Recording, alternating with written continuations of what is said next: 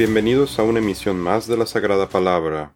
Gloria y alabanza para nuestro Señor Jesucristo. Mi nombre es Rafael Beltrán y el tema del día de hoy es ¿Cómo puedo identificar a Jesucristo como el Creador? Uno de los aspectos más interesantes al estudiar las Escrituras es que Dios nos va revelando poco a poco su información, conforme vamos madurando espiritualmente.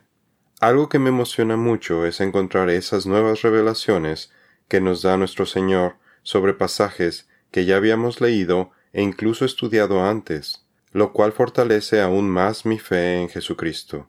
El propósito de este artículo es ayudarlo a identificar a Jesucristo como el Creador en Génesis 1. Agustín de Hipona escribió El Nuevo Testamento está oculto en el Antiguo Testamento, y el Antiguo Testamento es revelado en el Nuevo Testamento. La Biblia es una revelación progresiva que Dios nos da porque nuestra mente no es capaz de entender al Señor de una sola vez, por lo que gradualmente vamos aprendiendo los misterios del Antiguo Testamento, el plan de redención, conocemos el amor, la gracia y misericordia que el Señor nos tiene. Y como en el caso de este estudio, podemos apreciar cómo se llevó a cabo la creación de los cielos y la tierra en Génesis. Hoy más que nunca somos privilegiados porque contamos con las escrituras, con la revelación completa de la palabra de Dios. Y la era de la información nos permite aprender de los textos en el idioma original, incluso sin saber hablar hebreo, griego o arameo. Solo tenemos la encomienda de llevar una vida recta siguiendo el ejemplo de Jesús y estar al servicio de Dios. Estudia constantemente este libro de instrucción. Medita en él de día y de noche para asegurarte de obedecer todo lo que ahí está escrito. Solamente entonces prosperarás y te irá bien en todo lo que hagas. Josué 1.8. Jesús es el creador del cielo y la tierra. Para poder identificar a Jesús en Génesis 1, primero apoyémonos en una revelación que no tenía Moisés cuando escribió este pasaje, pero que para nosotros es presentada claramente en el Nuevo Testamento a través del Evangelio del apóstol Juan, quien nos habla de la divinidad de Jesús, al enfatizar que Él es el Hijo de Dios, y al explicarnos que Él existía antes de la creación en Génesis 1. En el principio la palabra, Jesús, ya existía. La palabra estaba con Dios y la palabra era Dios. El que es la palabra existía en el principio con Dios. Juan 1, 1 y 2. El apóstol Juan, para referirse a Jesús, lo llamó en griego logos, que es traducido como la palabra, o bien como el verbo, según la traducción de Biblia que usted tenga. El apóstol Juan continúa diciéndonos que Jesús es el creador de todas las cosas en el universo, Todas las cosas fueron hechas por medio de Él, y sin Él nada de lo que ha sido hecho fue hecho. Juan 1.3. El apóstol Pablo nos da el mismo mensaje y nos dice que Jesucristo no solo es el Creador, sino que Él es el Dios que sostiene y controla toda la creación hasta el día de hoy. Cristo es la imagen visible del Dios invisible. Él ya existía antes de que las cosas fueran creadas y es supremo sobre toda la creación porque por medio de Él Dios creó todo lo que existe en los lugares celestiales y en la tierra. Hizo las cosas que podemos ver y las que no podemos ver, tales como tronos, reinos, gobernantes y autoridades del mundo invisible. Todo fue creado por medio de Él y para Él él ya existía antes de todas las cosas y mantiene unida toda la creación. Colosenses 1, 15 al 17. Inclusive Jesucristo habló acerca de su preexistencia cuando utilizó el mismo nombre que le dio a Moisés ante la zarza ardiente. Jesús contestó, les digo la verdad, aún antes de que Abraham naciera, yo soy. Juan 8:58. Y dijo Dios a Moisés, Yo soy el que soy, y añadió, Así dirás a los israelitas, Yo soy, me ha enviado a ustedes. Éxodo 3:14. Elohim en Génesis 1. Con la revelación de los apóstoles Juan y Pablo en el Nuevo Testamento acerca de que todo fue creado por medio de Jesús, ahora descubramos el misterio en el Antiguo Testamento que muestra la participación activa que tuvo nuestro Señor Jesucristo en la creación descrita en Génesis 1. Observe que en el relato de la creación se presenta una conversación entre los participantes de este evento sin precedentes en la historia de la humanidad. Recordemos que Dios en hebreo es Elohim, es una palabra plural porque la terminación im nos indica que estamos hablando en plural y en masculino. Veamos un ejemplo. Escucha Israel, el Señor, Yahweh, es nuestro Dios, Elohim, el Señor es uno. Deuteronomio 6.4. El hecho de que tres personas son un mismo Dios, Elohim, fue uno de los misterios del Antiguo Testamento que fue revelado en el Nuevo Testamento por Jesús, cuando nos ordenó bautizar a los nuevos discípulos en el nombre del Padre, el Hijo y el Espíritu Santo, en Mateo 28, 19. En las Escrituras podemos ver que ellos, Elohim, mantienen otras conversaciones entre sí. Por ejemplo, vea la conversación que tienen en el Salmo 2. Lo invito para que identifique quién es quién. Identificando a Dios Padre y a su Hijo Jesucristo en Génesis 1. Dentro de la creación hay una dinámica entre Dios Padre, quien dirige la creación diciendo, y Jesús, quien la lleva a cabo haciendo. Permítame mostrarle a lo que me refiero en el segundo día de la creación, en donde resulta más fácil visualizar esta labor de equipo. Dios Padre dice, Luego dijo Dios, que haya algo firme en medio de las aguas, para que separe unas aguas de otras aguas. Génesis 1.6. Dios Hijo, Jesús, Yeshua en hebreo, lleva a cabo la directriz de su Padre. Y Dios hizo una bóveda y parte de las aguas quedaron arriba de la bóveda y parte de las aguas quedaron abajo. Y así fue. Dios llamó cielos a la bóveda. Cayó la tarde y llegó la mañana. Ese fue el día segundo. Génesis 1, 7 y 8. En el tercer día de la creación ocurre el mismo procedimiento. Dios Padre dice que aparezcan la tierra y la vegetación en Génesis 1 versículos 9 y 11 y Jesús lo lleva a cabo tal como el Padre lo solicitó, con la expresión y así fue.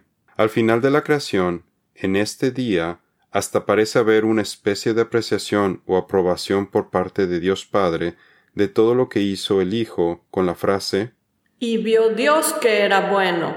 Génesis 1, 12b. En el cuarto día tenemos que Dios Padre describe detalladamente la creación de los astros y cuál es su función al decir. Luego dijo Dios, que haya lumbreras en la bóveda celeste, para que separen el día de la noche y sirvan de señales para las estaciones, los días y los años, que sirvan de lumbreras en la bóveda celeste y que alumbren sobre la tierra. Génesis 1, 14 y 15. Y Jesús sigue las instrucciones al hacer el sol, la luna y las estrellas, para que cumplan con la función que especifica Dios Padre. Y Dios hizo las dos grandes lumbreras, el sol para ser el rey del día y la luna para ser la reina de la noche. Además hizo las estrellas y las puso Dios en la bóveda celeste, para que alumbraran sobre la tierra, para que reinaran en el día y en la noche, y para que separaran la luz de las tinieblas. Génesis 1, 16 al 18. Para el quinto día, Dios Padre dice que se creen los seres marinos y las aves en Génesis 1.20. Y Jesús no solo crea los seres marinos y las aves en Génesis 1.21, sino que también los bendice en Génesis 1.22. Dios creó entonces los grandes monstruos marinos y todo ser vivo que repta y que las aguas produjeron según su género, y todo animal alado según su especie, y vio Dios que era bueno, y Dios lo bendijo con estas palabras, reproduzcanse, multiplíquense, llenen las aguas de los mares, que se multipliquen las aves en la tierra. Génesis 1, 21 y 22.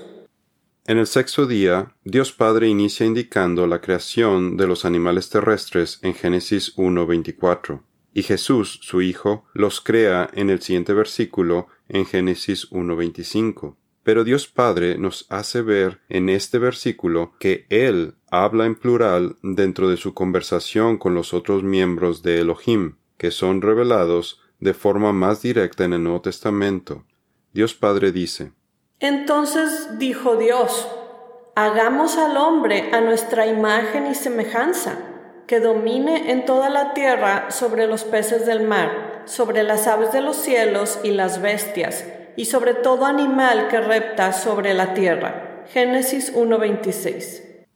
Y Jesús creó a Adán y a Eva a la imagen de Dios. Por eso la humanidad es la cúspide de la creación. Además, Cristo bendijo a nuestros primeros padres, todo esto en el sexto día.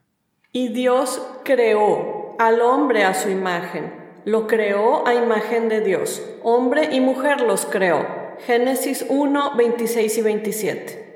Recuerda que por lo general Jesús se refiere a sí mismo en tercera persona como el Hijo del Hombre. Aquí también está hablando en tercera persona de él mismo. Jesús les respondió, ¿no han leído que aquel que los creó desde el principio los hizo varón y hembra? Mateo 19:4. Y el primer capítulo de Génesis concluye con la aprobación final de Dios Padre de todo lo que hizo su Hijo, Jesús. Y vio Dios todo lo que había hecho, y todo ello era bueno en gran manera. Génesis 1.31a. El rey David nos habla en forma poética de la creación que fue hecha por Jesús de la siguiente forma. Cuando miro el cielo de noche y veo la obra de tus dedos, la luna y las estrellas que pusiste en su lugar, me pregunto, ¿qué son los simples mortales para que pienses en ellos? Los seres humanos para que de ellos te ocupes. Sin embargo, los hiciste un poco menor que Dios y los coronaste de gloria y honor. Los pusiste a cargo de todo lo que creaste y sometiste todas las cosas bajo su autoridad, los rebaños y las manadas y todos los animales salvajes, las aves del cielo, los peces del mar y todo lo que nada por las corrientes oceánicas. Oh Señor, Señor nuestro, tu majestuoso nombre llena la tierra. Salmo 8, 3 al 9. En Proverbios, Agur se pregunta acerca de la creación y cómo el poder del Hijo de Dios creó y mantiene a la tierra. ¿Quién sino Dios sube a los cielos y desciende de ellos? ¿Quién retiene el viento en sus puños? ¿Quién envuelve los océanos en su manto? ¿Quién ha creado el mundo entero? ¿Cuál es su nombre? y el nombre de su hijo. Dime si lo sabes. Proverbios 34. Jesús es el Alfa y Omega. En el relato de la creación en Génesis existe un detalle que vale la pena mencionar, que también fue revelado en el Nuevo Testamento por Jesucristo en el libro de Apocalipsis. Él se refiere a sí mismo como el Alfa y Omega. Yo soy el Alfa y la Omega, dice el Señor Dios el que es y que era y que ha de venir, el Todopoderoso. Apocalipsis 1.8. Yo soy el Alfa y la Omega, el primero y el último, el principio y el fin. Apocalipsis 22.13. El libro de Apocalipsis fue escrito en griego, y la primera letra del alfabeto griego es alfa, mientras que la última letra es omega. Jesús nos está hablando de su divinidad al referirse que Él es el principio y el fin de la creación. Y en las Escrituras vemos a Jesús de inicio a fin desde el principio de Génesis hasta el último capítulo de Apocalipsis. Ahora les mostraré algo sorprendente. Recuerde que con Dios no hay coincidencias, todo es preciso es algo que no nos damos cuenta si no sabemos hebreo, porque esta información se pierde en la traducción de la Biblia al español. El libro de Génesis fue escrito originalmente en hebreo. La primera letra del alfabeto es Aleph y la última es Tav, que equivalen a alfa y a omega en griego.